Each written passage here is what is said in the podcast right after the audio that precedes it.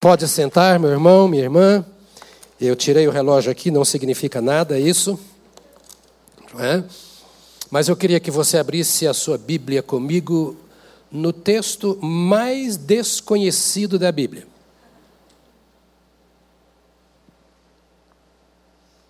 Evangelho de João, capítulo 2. Vamos ver se você conhece esse texto. Evangelho de João, capítulo 2. Verso 1 a seguir. Conhece esse texto? Conhece. Conhece. Vejamos. No terceiro dia, houve um casamento em Caná da Galileia. A mãe de Jesus estava ali Jesus e os seus discípulos também haviam sido convidados para o casamento. Tendo acabado o vinho, a mãe de Jesus lhes disse: Eles não têm mais vinho. E respondeu-lhe Jesus: Que temos nós em comum, mulher? A minha hora ainda não chegou. Sua mãe disse aos serviçais: Façam tudo o que ele lhes mandar. Você pode repetir, eu estou lendo aqui na versão atualizada, não é? é mas é, você vai repetir como está na minha versão aqui, quando diz assim: façam tudo o que ele vos mandar. Vamos ver? Ali havia seis potes de pedra do tipo usado pelos judeus para as purificações cerimoniais.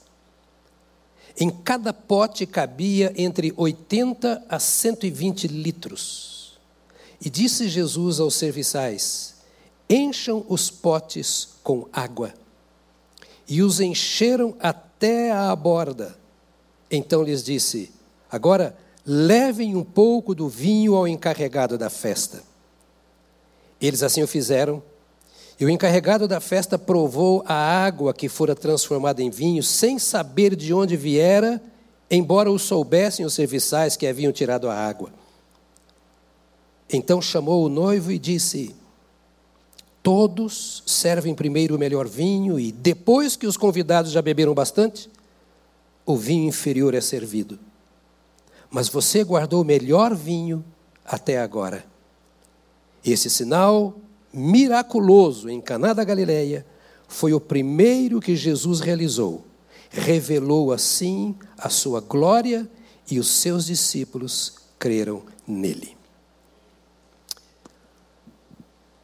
Eu não sei quantas vezes já preguei, quantas vezes você já ouviu alguma coisa sobre este texto. E eu queria tirar da simplicidade dele algumas coisas que precisam ser a nossa prática diária. Porque nós não somos adeptos da doutrina de Jesus. Nós somos o reflexo do que está na mente de Jesus. A doutrina pode estar na mente, mas não estar no coração. E nós não vivemos tudo aquilo que está na nossa mente. Nós vivemos tudo aquilo que está no nosso coração. A Bíblia diz que é do coração que emanam as fontes da vida. Eu sei que filosoficamente você poderia dizer, ah, mas a mente e o coração é a mesma. Eu não estou pensando filosoficamente agora, estou pensando praticamente. E do ponto de vista prático, tem muita coisa que está aqui na cachola, mas não está aqui no coração. Que está na nossa mente, mas não desceu ainda a nossa alma que domina os nossos pensamentos, às vezes o dia inteiro, mas que ainda não conseguiram provocar uma mudança de vida, uma mudança de comportamento. Então, a simplicidade desse texto hoje que eu quero é que ela alcance a nossa alma ao ponto de nós podermos viver isso em qualquer situação. Seja você político, seja você um professor, seja você um gari, seja você marido, esposa, todos nós temos isso aqui bem dentro da nossa mente. E a primeira coisa que eu queria tirar desse texto aqui é a importância de termos o Senhor Jesus como o primeiro em tudo na nossa vida. A importância de termos o Senhor Jesus como o primeiro em tudo na nossa vida. Ah, mas era apenas um casamento. Não, não era apenas um casamento, era um casamento. É, é, apenas uma profissão, não é apenas a profissão, não é apenas a escola, não é apenas o vizinho, não é apenas a amizade. É a escola, é o vizinho, é o amigo, é a amizade, sou eu. E nada mais importante do que eu poder escolher aquilo que é de maior valor na minha vida, aquilo que eu não troco, que eu não negocio. E parece que esta é uma palavra eh, desnecessária à igreja, mas apenas parece, na prática você vai ver que não é. Porque não é incomum o crente trocar Jesus por algumas vantagens. Não é incomum trocar Jesus por alguns interesses pessoais. Eu não sei a visão que esse casal, ou que os pais dessa noiva ou do noivo tinham a respeito de Jesus. Mas de tudo que ele preparou para a festa, ele foi descobrir só mais tarde que nada era mais importante do que Jesus. E há determinadas coisas que na hora nós não vemos, nós não percebemos. Mas mais tarde nós vamos afirmar, ou que bom que Jesus estava comigo naquela hora. Ou então, puxa vida, se eu tivesse dado lugar a Jesus, não teria acontecido o que aconteceu. Isso é algo prático para você? Faz sentido para você? Então não é carregar a Bíblia o tempo todo, embora possa fazê-lo. A verdade é que Deus tem um plano para a sua vida, e você já ouviu isso tudo.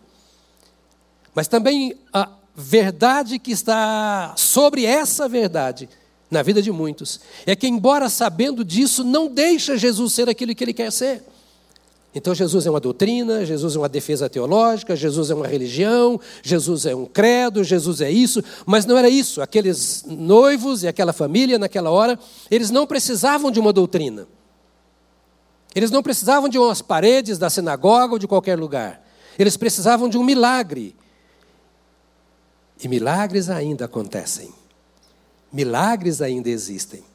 E tem horas que no casamento, na empresa, na escola, na vida, na saúde, nós precisamos que alguma coisa seja feita que ninguém mais pode fazer a não ser o Senhor Jesus.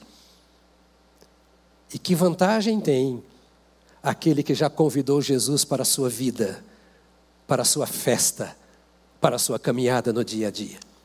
Não há nada mais importante do que isto a companhia do Senhor Jesus conosco. E me permita, é, eu me sinto que talvez. Ontem tive uma festa de 13 anos de um dos netos, então estava uma bagunça. Imagine, todos os netos, todos os genros, a nora, filhos, aquela bagunça.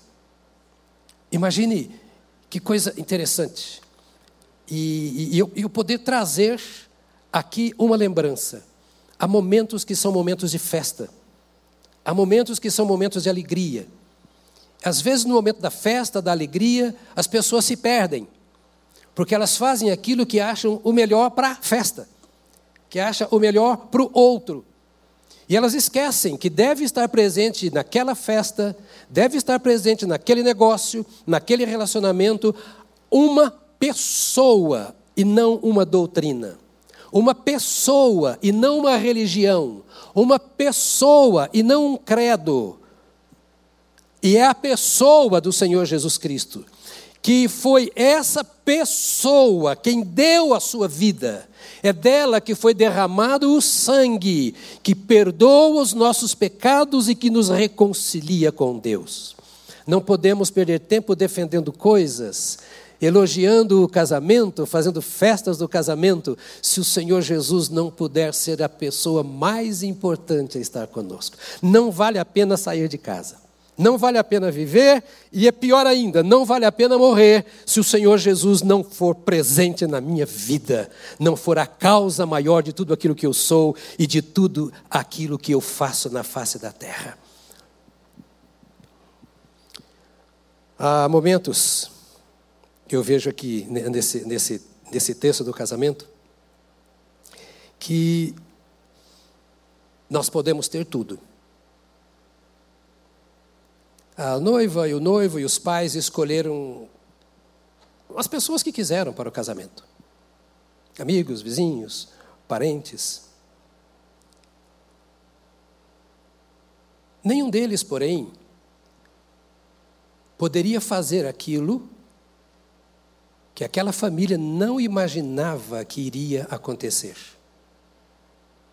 Me diz uma coisa: o que vai acontecer com você amanhã? Que história você terá para me contar domingo que vem? Por isso eu disse que a mensagem é simples hoje. Porque às vezes estamos nos perdendo em profundidades que não fazem nada, só nos confundem. É o dia a dia, é a caminhada. Será que aqueles noivos podiam imaginar o que iria acontecer? Você sabe da história, que eram muitos dias de festa, cerca de sete dias de festa. Nós não sabemos quantos dias comporão a nossa existência, mas sabemos que podem acontecer muitas intercorrências nessa nossa caminhada. Como é que nós vamos resolver os problemas? Ouça aqui. Estou falando a seres naturais com um pensamento também natural. Temos muito mais lucro quando primeiro corremos a Jesus, para Jesus, antes de corrermos para outras coisas ou para outras pessoas.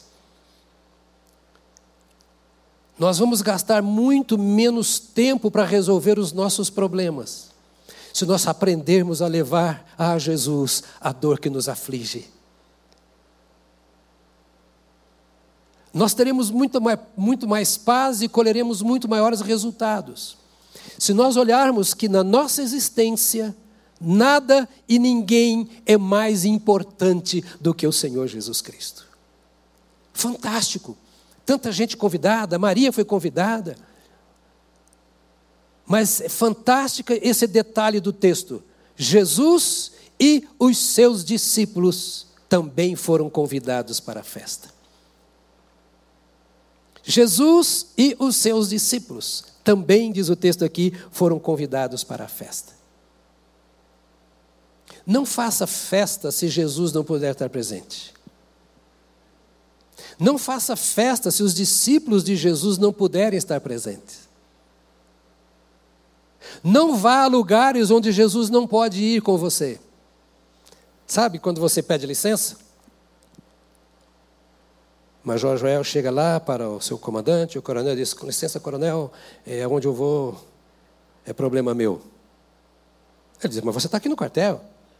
Quem comanda aqui sou eu. E o crente vai para Jesus e diz assim: Senhor, eu, eu, eu, tenho ansiedade no meu coração, eu estou com, eu estou aflito, eu preciso refrescar a cabeça, eu preciso espairecer um pouquinho. Eu e vai para algum lugar ou para alguma coisa e na sua atitude tendo dito assim: Senhor, fica lá, não, aqui é problema meu, aqui eu dou conta, aqui eu resolvo. O senhor não precisa participar disso. Está entendendo? É uma liçãozinha para a nossa classe de preparação para batismo. Ah, tudo na vida vale a pena quando Jesus está presente. É a presença de Jesus que fez o mudo falar, fez o cego ver. É a presença de Jesus que levantou mortos, é a presença de Jesus que trouxe o céu na terra quando a terra estava em trevas, é a presença de Jesus que orientava os seus apóstolos, é a presença de Jesus que trazia esperança, é a presença de Jesus que muda todas as coisas, logo ele é o mais importante e ele tem que ser o primeiro a ser chamado para tudo aquilo que nós vamos fazer na vida. Não vale a pena fazer ou ser qualquer coisa sem Jesus. Naquela festa, está ali Maria, está ali os convidados, Jesus e os seus discípulos, e eles têm um problema sério. A razão da festa acabou. Conhece a história? Já ouviu isso? Tem vinho. Acabou o vinho. E, e agora o que nós vamos fazer? É, os convidados vão começar a criticar. O vinho era um símbolo. Era um símbolo da alegria. E é tão ruim conviver num ambiente triste. Porque todo milagre do Senhor Jesus tem um ensino. Tudo que Jesus fez tem um objetivo, não é apenas curar, não é apenas atender um pedido, é trazer uma lição. Porque Jesus estava aqui para provar que ele era Deus. Ele estava aqui para provar que, sendo o enviado do Pai, ele estava aqui para resolver problemas. E que ele resolvia problemas para dizer: não vale a pena você viver sem mim. Você não vai conseguir resolver os problemas maiores da sua vida se eu não estiver com você. E estar com você não é eu estar andando ao seu lado, é eu estar dirigindo a sua mente.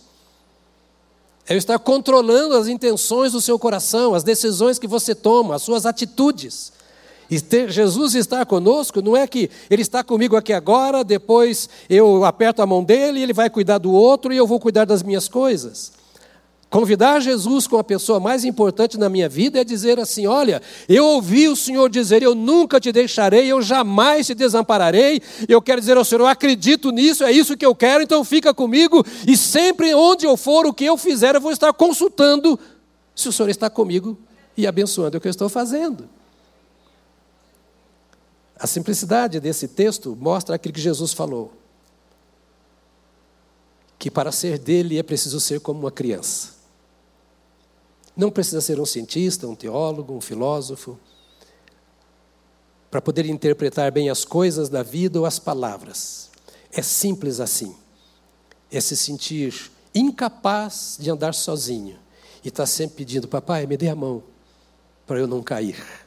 Papai, me dê a mão para eu não ir onde o Senhor não vai. Quase que assim, põe um algema, Senhor. Ele não fará isso, mas mais ou menos assim, né? Põe um algema aqui na nossa mão, na tua e na minha, para que, ainda que eu queira, eu não me afaste de ti. Meu irmão e minha irmã, a religião tem substituído a pessoa de Jesus. A leitura da Bíblia tem substituído a pessoa de Jesus. A oração tem substituído a pessoa de Jesus. E é muito fácil ver isso pelo comportamento. O Senhor não mandou que nós cumpramos rituais. Ele mandou que nós bebamos da fonte. Então ali estava o Senhor Jesus, o problema estava. E qual é a vantagem de você ter Jesus com você? Qual é a vantagem de ele ser o mais importante? Qual é a vantagem de ele ser o primeiro? É que você pode contar tudo para ele. É, isso é bom demais para mim. Tem coisa no seu coração que você não vai querer compartilhar com ninguém. Você já foi enganado, já foi traído, você já contou coisas para pessoas te ajudarem, talvez as pessoas só pioraram a sua vida. Você perdeu a confiança em todo mundo, mas eu quero dizer para você: se isso aconteceu com você, não perca a confiança em Jesus, que é o primeiro, Ele é o Alfa, Ele é o Ômega, Ele é o princípio, Ele é o fim, Ele é o Salvador, Ele é o companheiro, amigo fiel a você. E se há um problema, você pode contar para Ele. Mas se Jesus for apenas uma ideia, você vai contar um problema para uma ideia? Se Jesus é apenas um ídolo, você vai contar um problema para um ídolo? Se Jesus foi apenas um profeta, mas já morreu, adianta contar alguma coisa para o profeta que já morreu? Você só pode contar para alguém que você sabe que está com você. E ele diz: Eu estou convosco todos os dias, até a consumação dos séculos. E se ele está com você, você deve informar tudo para ele. Sabe, evita o fuxico. Evita o, o diz que diz. Vamos aos pés daquele que se entregou por nós, por nos amar tanto. E o problema estava ali, o buchicho estava lá na cozinha, na copa, não tem mais vinho, o que, a gente vai fazer? Ah, nós estamos em uma situação complicada, porque além de não ter vinho, não tem mais dinheiro, nós não temos solução para resolver o problema, ah, o casamento está ruim, a, a, empresa está ruim, as amizades estão ruins, a, etc. O que, que nós vamos fazer? Havia lá alguém que conhecia Jesus. E aí está a diferença. Irmãos, essa é uma palavra que o Espírito Santo traz aqui no texto para o nosso dia a dia, para quem quer viver a vida de Jesus, para quem quer andar com Jesus. Para quem sabe que existe e tem ouvido muitas mensagens e muitas possibilidades, mas fez uma escolha. No meio de tantas mensagens, de tantas oportunidades, de tantos convites, a prioridade é de Jesus. Se eu puder ouvir todas as mensagens, Aproveitar todas as oportunidades, tendo Jesus comigo, ótimo. Se eu não puder, eu fico com Jesus. Não há privilégio maior do que esse. E Maria sabia quem era Jesus. E deixa eu dizer para você uma coisa: só por revelação nós sabemos quem é Jesus. Se não houver uma revelação do Espírito Santo, nós temos religião. Agora ouça: Jesus não tem compromisso com o cristianismo, embora ele seja o Cristo. O cristianismo é um sistema, é uma religião. Jesus não está comprometido com isso. Ele está comprometido com o homem, com a pessoa. Porque dentro do cristianismo tem muita gente que não convidou Jesus e que não deu a ele o espaço para ser o primeiro. Convidou Jesus para resolver os seus problemas, mas não para ele decidir como resolver os problemas. E se ele vai resolver os problemas. Maria procura Jesus e ela diz assim: Olha, nós temos um problema aqui. Jesus volta para ela e diz assim: daí? O que eu tenho com isso?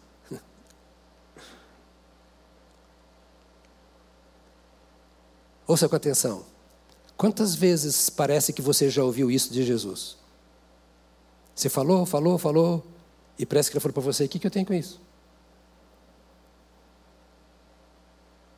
A diferença, quando essa resposta parece vir, está entre aquele que conhece e aquele que não conhece a Jesus. Quem conhece a Jesus sabe que nunca, jamais será abandonado por Ele. Pode parecer, mas apenas parece. Mulher, daí, o que, que eu tenho com isso? Eu acho que ela olhou fundo assim os olhos de Jesus. Aí olhou para aqueles que estavam servindo no casamento e disse: O que ele mandar, vocês façam. Isso me chama muito a atenção. Como funcionam os nossos relacionamentos pessoais. Ela não questionou, mas como? Eu sei quem é você. O anjo anunciou a mim que eu era escolhida e que você seria gerado pelo Espírito Santo em meu ventre. Ninguém mais sabe. O José pode duvidar, os seus irmãos podem duvidar, os vizinhos podem, mas eu ouvi. O Espírito Santo, o anjo falou comigo. E querido irmão, querida irmã, nada, absolutamente nada é maior do que a nossa experiência pessoal com Jesus. Ninguém consegue apagar as marcas do Senhor na sua vida. Se você mudou de religião, é fácil mudar para outra. Se você adotou um novo pensamento, uma nova filosofia de vida, é fácil encontrar uma que você acha melhor. Mas aquele que traz as marcas de Deus na sua vida jamais será confundido.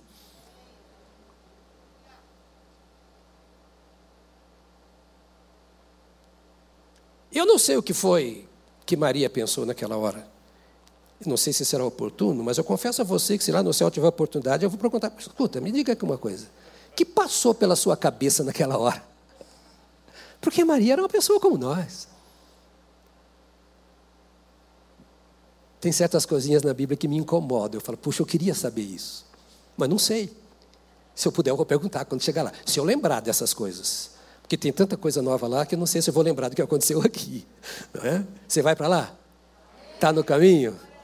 Então só pense assim, mas se não der para acontecer lá também, não se preocupe não, que já você tem coisa maior lá. Maria disse para eles assim: olha, o, o, que, o que ele mandar fazer, então façam.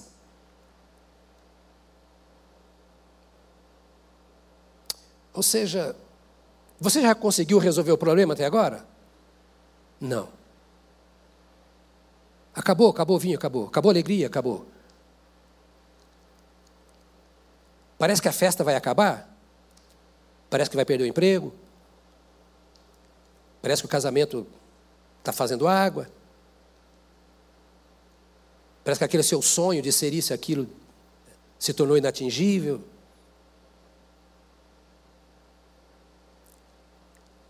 Se o Senhor de fato é o primeiro, se o Senhor de fato é o mais importante, se o Senhor de fato está nessa sua festa, conte para Ele. Conte para Ele. Ainda que pareça que Ele não está se importando. Ainda que pareça que lá, lá no, no, na sua alma você já vem dizendo assim: Deus não, tá, Deus não vai se importar com isso. Eu já falei tanto com Ele. Você falou com Ele ou com a Maria? Falou com Ele ou com seus companheiros de festa?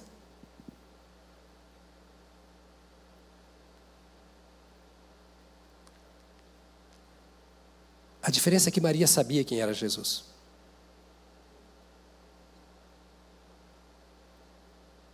Ele não era qualquer um naquela festa, naquele ambiente. Humanamente, ele era o filho dela, mas ela o reverenciava em seu espírito. É essa a questão. É difícil pedir alguma coisa para quem nós não conhecemos. É difícil falar da minha intimidade com um estranho. É difícil eu buscar a solução imediata de um problema, ainda que eu saiba que aquela pessoa pode resolver, mas eu não sei se ela quer. Ou eu não tenho liberdade com ela. E cá para nós o desenvolvimento do nosso relacionamento com Cristo se dá através de coisas muito simples. E querendo coisas mais complexas, nós não vivemos no dia a dia as mais simples e por causa disso vamos nos distanciando mais e mais de Jesus. Um relacionamento com Cristo é, em primeiro lugar, convidá-lo para ser o primeiro na sua vida. Se ele é o primeiro em sua vida, os seus olhos estão postos nele. Por isso, o autor de Hebreus diz: olhando para Jesus, o autor e consumador da vossa fé. E ele começa esse texto, capítulo 12, é, 12 de Hebreus, ele começa esse texto dizendo assim: olha, é, olha, tem uma nuvem de testemunhas que ele citou no capítulo 11 de Hebreus. Né? Então, olha a nuvem de testemunhas aí. Ele fala de todos aqueles homens do Velho Testamento, e sabe por que eles venceram? Porque eles olharam para Jesus, o autor e consumador da fé. O Sansão não era o cara, Davi não era o cara, Abraão não era o cara. Todos eles eram pecadores como você. Todos eles tinham limites como você tem. Enfrentavam os problemas no seu casamento, na educação dos seus filhos, com o rei, com os impostos, com a saúde, com o diabo, com todo mundo, enfrentavam os mesmos problemas. E qual é a diferença? Eles venceram e você está nessa caminhada. Se você quer vencer, vai, corra, não pare. Corra, está aí no capítulo 12 de Hebreus. Corra com paciência, sem perder a paciência. E paciência implica em não desistir, em insistir naquilo que é verdade, naquilo que precisa ser feito, naquilo que traz solução. Então, corra com paciência a carreira que está proposta para vocês, olhando para Jesus, o Autor e Consumador da fé. Hebreus 12. Então, Maria foi para aquele homem aos olhos de todos um mero homem, mas ela sabia quem ele era. E ali ela disse assim: Olha, eu vou compartilhar com ele a minha situação. Falou com ele, ele deu a resposta que ela entendeu: ele não vai me atender agora, sei lá. E não ficou preocupada. Virou para quem estava ao seu lado e disse: Olha, a hora que ele decidir fazer, ele vai fazer. E a hora que ele mandar fazer, faça o que ele mandou. Olha, escuta aqui, você está comigo ainda? Certo? E ela estava dizendo para ele assim, para eles assim: Não sei quanto tempo vai demorar isso. Eu não sei o que vai passar pela cabeça de vocês até que a resposta não venha. Os temores, as inseguranças. Eu só quero dizer uma coisa: fique com os ouvidos abertos. Para que a hora que ele mandar, você faça o que ele mandou. Capite? A hora que ele mandar, você faça o que ele mandou. Eu queria ter um dia sentado com você, tomando um cafezinho, falando sobre essas coisas com mais tempo. João fez assim, então nós vamos ter. Não desespere. A Covid está aí? Tá, mas Jesus também está. O desemprego está aí? Está, mas Jesus também está. O dinheiro é insuficiente? É, mas Jesus é suficiente, Ele está. Que hora Ele vai interferir? Não sei. O que eu sei é que Ele é o primeiro na minha vida. O que eu sei é que Ele é o mais importante na minha vida. O que eu sei é que eu devo compartilhar tudo com Ele. O que eu sei é que Ele, na Sua hora, vai operar em meu favor. Porque as misericórdias do Senhor são a causa de não sermos consumidos. Ele é Deus de misericórdia, Ele é Deus de graça. Então a Maria fez o quê? Foi humilde. Foi submissa. Ou seja, você não tem que me falar nada. Eu falei para você da minha necessidade, necessidade pessoal. Eu acredito que na sua misericórdia, na sua bondade, você vai dar um jeito. Não sei se você vai mandar seus discípulos buscar vinho, fazer um levantamento de oferta aqui para comprar vinho. É eu contei o meu problema para você. Quem vai resolver é você. O meu papel é dizer o que falta. Desculpe, a minha relação com o Senhor é assim de criança, porque é o que eu sei, eu sou ignorante. Então eu gosto dessas coisas simples. Porque de repente aqui, é, eu vou falar alguma coisa, você fala, mas o que, que ele está falando? Está voando no ar. Como é que está essa relação sua com Jesus? Repito, não é com a igreja. Todos os outros relacionamentos são consequência do seu relacionamento com Cristo. A começar do relacionamento que você tem consigo mesmo. É consequência do seu relacionamento com Cristo.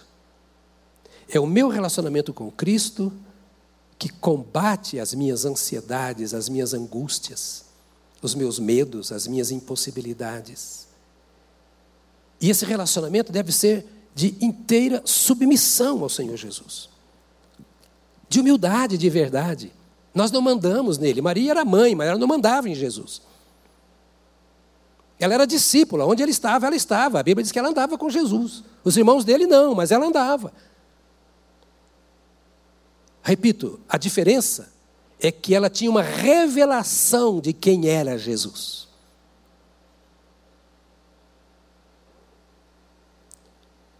Jesus para ela não era a doutrina do cristianismo.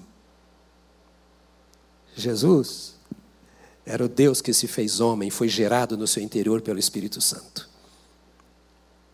É isso que nós precisamos entender. Quem é Jesus para nós?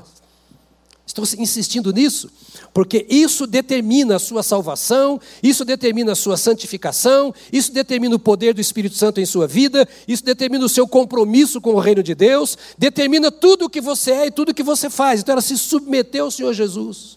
Mulher, o que, que tenho eu a ver com você?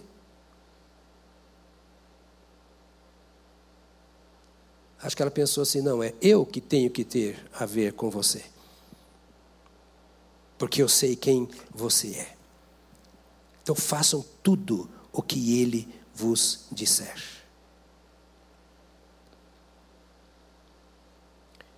Deixa eu lhe dizer mais uma coisinha ainda que eu tenho tempo para isso. Quando eu dou espaço a Jesus,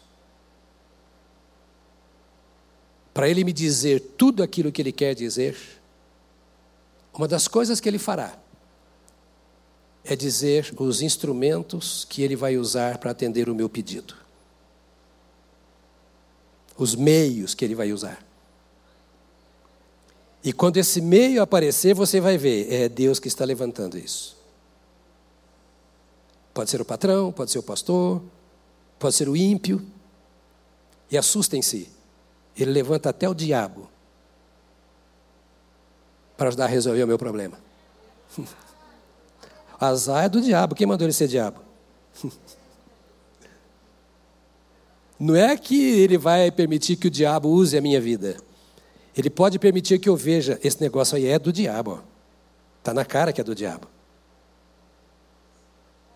Quem podia imaginar que para resolver o problema daquela família, Jesus ia olhar para vasos impuros. Estavam ali algumas, alguns potes Eu gosto tradu dessa tradução, porque ela fala mais o português, né? Estavam ali alguns potes, que cabiam 80 até 120 litros de água. que eram aqueles potes? Para lavagem cerimonial, purificação cerimonial dos judeus. Eles não comiam sem lavar as mãos. Então, em cada canto tinha ali alguns potes, as coisas estavam sendo servidas ao longo do dia, comia, ia lá e lavava a mão. Ia lá e lavava a mão. Jesus olhou aqueles potes e disse assim: Bem, a gente tem que resolver um problema. O pessoal está ficando ansioso. Eu estou pensando com Jesus, né? O pessoal está ficando ansioso. Maria já veio aqui falar comigo. Daqui a pouco vem o pai da noiva. Vai ver... Vamos resolver esse negócio logo de uma vez? Claro que a Bíblia não está dizendo isso, hein? Sou eu. Tá? Quando eu falei a Bíblia que diz, você pode, é isso mesmo. Quando eu estou imaginando, é a minha cabeça imaginando, quando poderia ter sido a cena. Né? E ele disse: vamos resolver esse problema. Ah, pessoal, como Maria falou, a hora que eu resolvesse fazer alguma coisa, vocês devem obedecer. Então, pega aqueles potes lá e encha de água para mim. Aqueles potes eram impuros, de acordo com o cerimonial judaico, porque as mãos sujas eram lavadas ali. Se você tivesse um pote desse na sua casa, para ser usado como eles usavam, você poria água naquele pote para as pessoas beber? É meio constrangedor, né? Você fazer isso. Eu lembro do meu tempo no interior do Paraná, que a terra roxa, sem asfalto. Você tomava banho, fazia não sei o quê, mas na hora de dormir você lavava o pé. Era lá no interior de Minas também, Major? Era.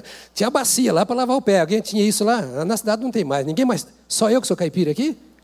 Ah, tem mais caipira comigo aqui, né? Lavava o pé. Não ia, não ia pôr água para beber naquela bacia? Nunca, jamais.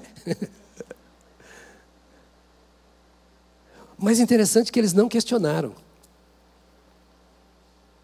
Porque era para fazer o que Jesus mandou. Se é para fazer o que Jesus mandou, eu não vou questionar. Eu não entendo o que ele fala.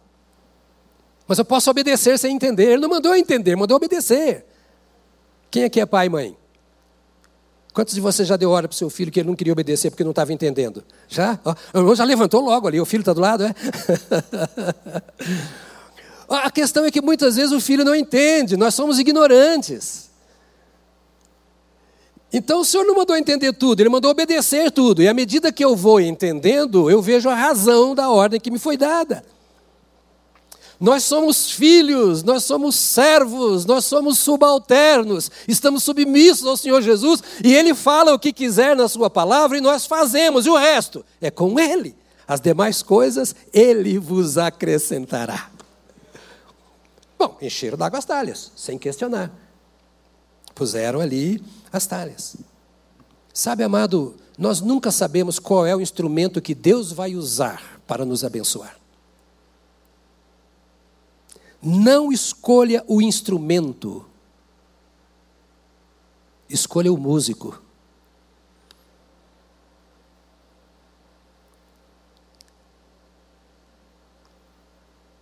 Não escolha a arma da sua defesa, escolha o comandante.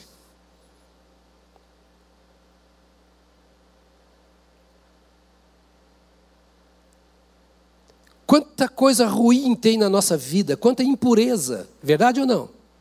Nós somos pecadores. Nós não somos desgraçados. Nós não estamos sem a graça. Não estamos atolados no pecado, mas nós temos falhas.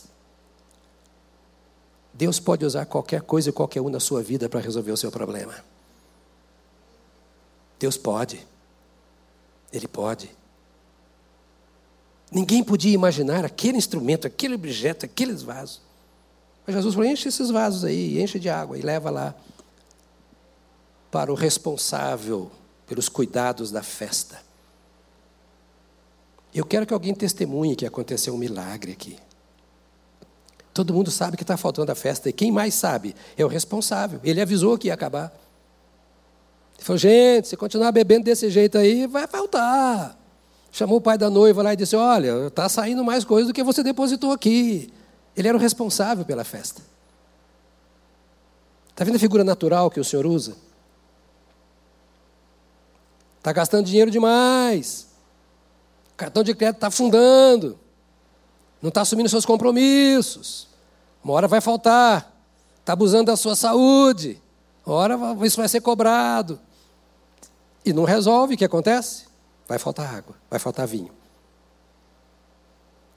Pegue, a vida é a vida, do jeito que ela vem. E Jesus veio aqui para me dar vida. Agora, vida em abundância. Ele começa a trabalhar para que a situação seja, então, mudada. Por que o problema foi resolvido? Porque Jesus falou? Em primeiro lugar, sim. Mas não adiantava nada ele ter falado e eles não terem obedecido. Não adiantava, não adiantava nada ele ter falado e eles escolheram um instrumento diferente daquele que ele mandou. Jesus falou o que ia fazer. Aliás, ele nem falou que ia transformar água em vinho nem nada. A única coisa que eu pego é aquele pote e encha d'água. Eles podiam começar aqui, mas enche de água por quê? O pessoal está precisando de vinho, mas a água não. Não, não, não, não discuta com Jesus. Ouça, eu quero que você seja prático nisso. E deixa eu usar uma expressão que de vez em quando eu, eu uso aqui. Essa é uma mensagem pentecostal.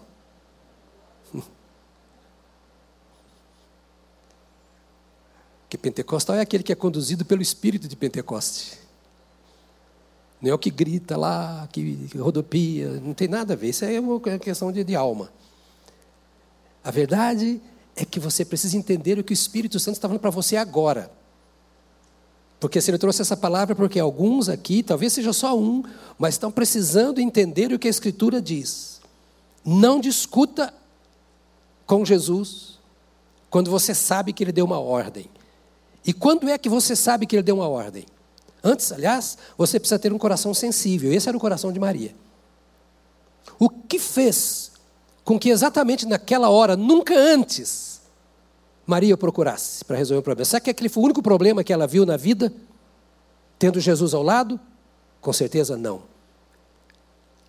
Não está escrito no texto, mas no contexto das Escrituras, o que eu posso entender que Maria se levantou aquela hora foi porque o próprio Espírito de Deus estava dizendo: agora é hora de ele deixar a sua marca e começar o seu ministério.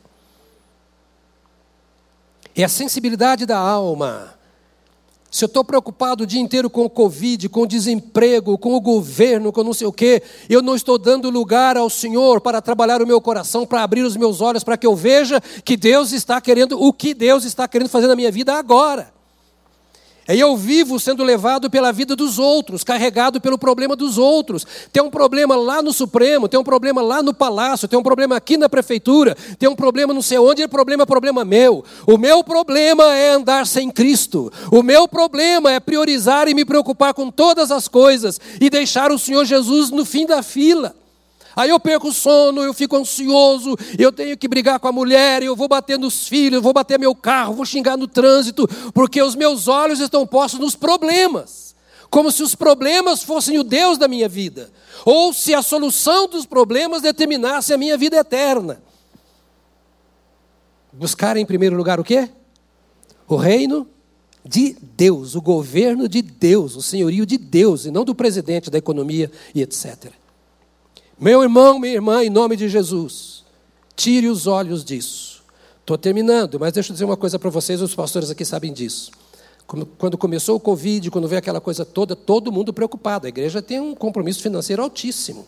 O pastor Samuel está com os missionários no Nordeste. Nós temos missionários em países fora do Brasil, são sustentados pela igreja. Nós temos as obras sociais que estão de vento em popa.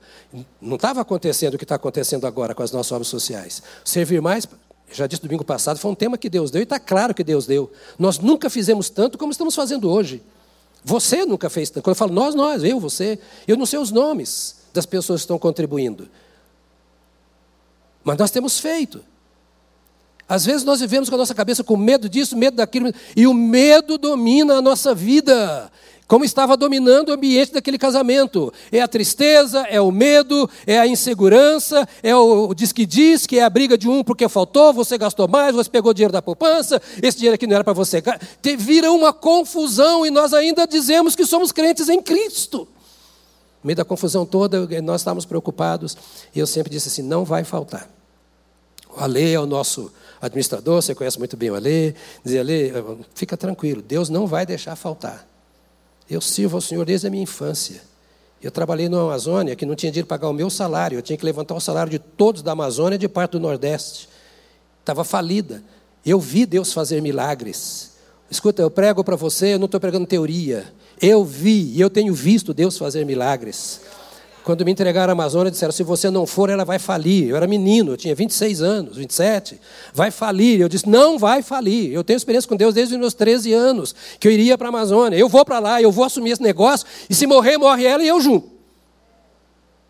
Eu saí de lá deixando um caixa suficiente para pagar seis meses dos missionários, mais um punhado de coisas, quando eles tinham tudo atrasado. Eu tenho uma experiência com Deus que você precisa ter também, de saber que Deus é Deus e não ídolo. Ele tem boca e fala, ele tem olhos e vê, ele tem mãos e abençoa, ele tem pés e anda conosco, ele tem coração e sente a nossa dor, ele sente o nosso fardo, ele é o nosso Pai que está nos céus, ele não é um estrangeiro para nós, não, ele é o nosso Pai, Deus é o meu Pai, Deus é o seu Pai. E aqui estava alguma coisa dizendo assim: Jesus está nesse negócio, Jesus está nesse casamento, Jesus está nessa festa. Vocês não imaginavam o que, que ele estaria, não podiam imaginar o que ele pode fazer aqui, mas então obedeça ao Senhor Jesus. Agora, o que me chama a atenção é que eles fizeram com prazer.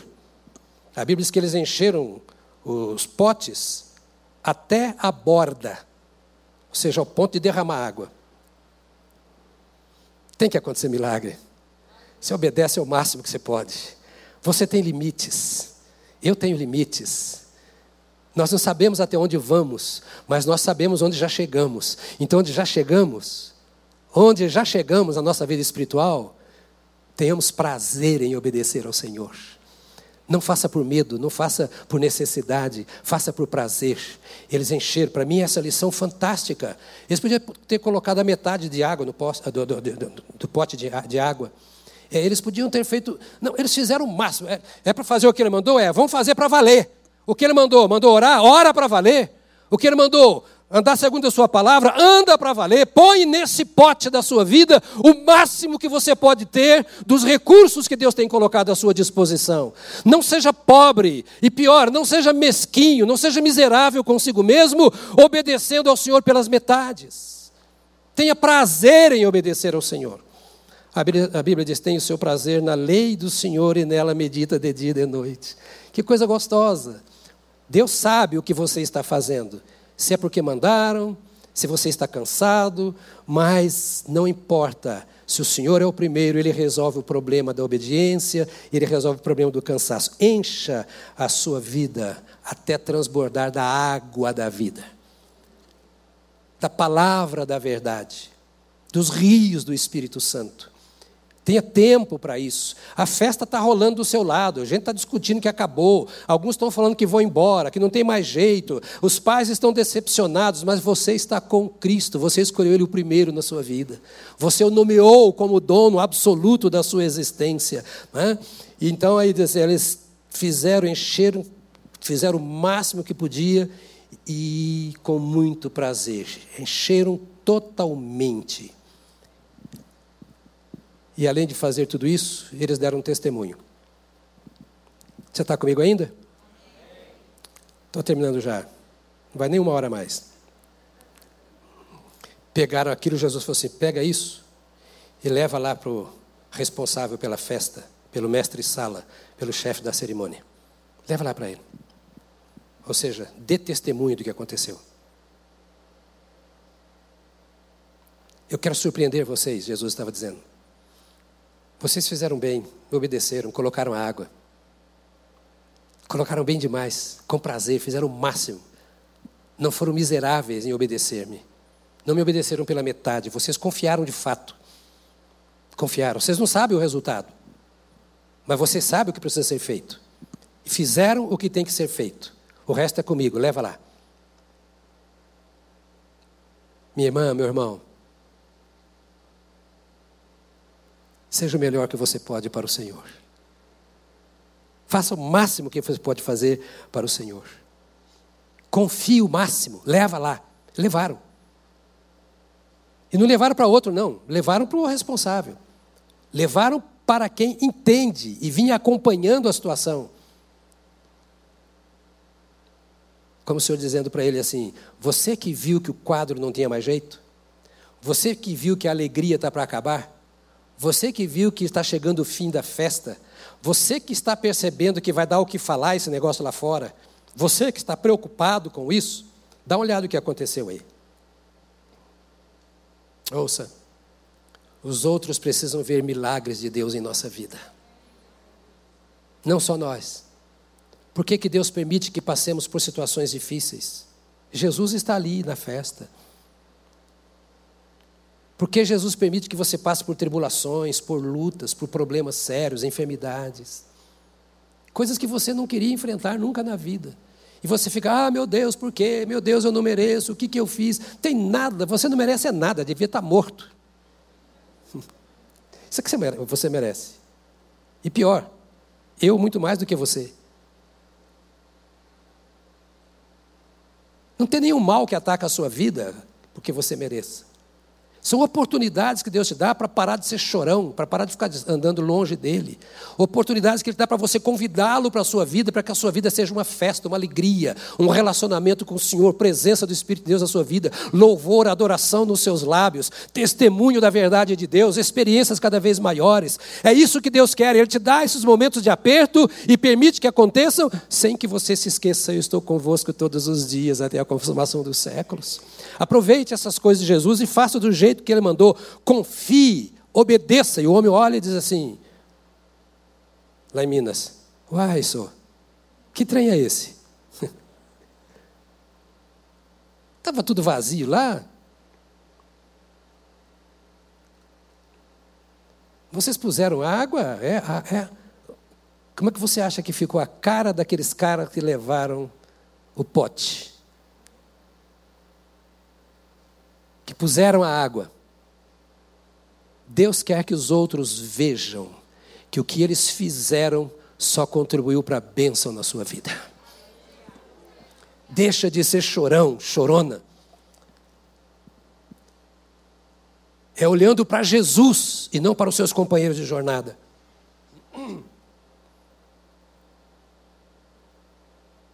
Ele vai entusiasmado, o camarada disse assim para o dono da festa: Ei, de novo de Minas, né? Uai, sou.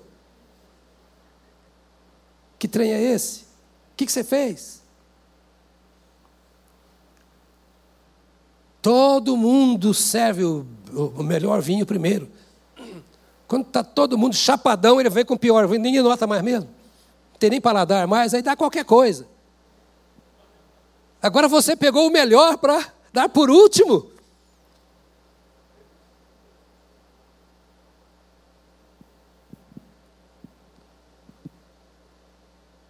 É que é sempre assim. Com Jesus, o fim é melhor do que o começo. Sempre. Com Jesus, o fim é melhor do que o começo. Não chore. Não se lamente. Não perca a esperança. Para de reclamar. Não desista, jamais. Só dê lugar a Jesus. Ah, mas já falei. Pois a Maria também falou. É, não aconteceu nada até agora. Pois ela falou também e deixou com ele. Ele sabe como fazer. Ele sabe como fazer. E para concluir, então, quando nós damos o primeiro lugar a Jesus na nossa vida, ele transforma o nosso fracasso em sucesso. Não é a faculdade, não é o curso. Em outras palavras, com Jesus não há fracasso. Pastor, seria bom se a teologia da prosperidade. Não, não, não, não. Não é isso que eu estou falando, não. Nem sempre a falta de dinheiro é fracasso. Nem sempre a enfermidade é fracasso. Quantas vezes é no leito da enfermidade que nós experimentamos o vinho do Senhor? Na falta do dinheiro é que nós experimentamos o vinho do Senhor. Com Jesus, sem dúvida nenhuma, ele transforma o nosso fracasso em sucesso. Está aqui no texto. Todos servem primeiro o melhor vinho, e depois que os convidados já beberam bastante, o vinho inferior é servido. Mas você guardou o melhor até agora. Ou seja, todo mundo achava que a festa ia acabar e agora que o negócio vai começar. o evangelho é simples. Covid não matou ninguém aqui, pelo contrário, estamos servindo mais do que em qualquer outra ocasião na nossa história de 40 anos. Quanta gente se apegou mais aos irmãos na fé, quanta gente crescendo mais, quanta gente sendo mais. Eu tenho recebido não sei quantos e-mails e WhatsApps e mais zap, zap, não sei o quê, de pessoas, pastor, obrigado pelo que a igreja está fazendo, obrigado por aquela sala, obrigado. Gente que eu nem sei quem é. Lá no Nordeste, a mesma coisa está acontecendo com as nossas igrejas. Sabe por quê? Porque estar com Jesus é o melhor. Ele vai suprir de forma gloriosa as nossas necessidades com o melhor. Deus vai suprir as nossas necessidades com o melhor, sejam elas físicas, emocionais, espirituais, financeiras. Deus fará. E quando tudo acabar aqui, aí é que o negócio vai ficar bom mesmo. Então não tenha medo de morrer, não, porque lá em cima o negócio é bom demais da conta. Jesus falou assim: Eu vou preparar lugar para vocês. Eu estou indo para lá, para onde é o meu lugar, onde eu vou morar, onde eu vou viver, preparar lugar para vocês lá. Ah, Jesus sendo o primeiro, ele vai trazer alegria, mesmo no meio da luta, mesmo no meio do problema, mesmo no meio da infelicidade, entre aspas, ele trará alegria e vai revelar a sua glória. E é aqui que nós vamos finalizar. O objetivo de tudo é que ele seja glorificado. Ele fará para que ele seja glorificado. Não é para aumentar o meu orgulho, para me envaidecer, para me enriquecer. Na vida de cada um de nós, ele sabe como trabalhar ao seu modo, ao seu jeito. E ele trabalha para que tudo aquilo que acontecer na minha vida sirva para que os outros olhem e digam: foi Deus quem fez. Se Deus não tivesse feito, ele não teria chegado lá, não.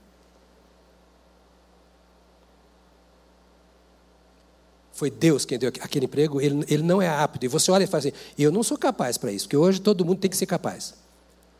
Você está preparado? Ah, estou. Não, não estou. Você pode estar tá preparadaço. Se Deus não te deu ali, você entra amanhã e sai depois de amanhã. Sem explicação.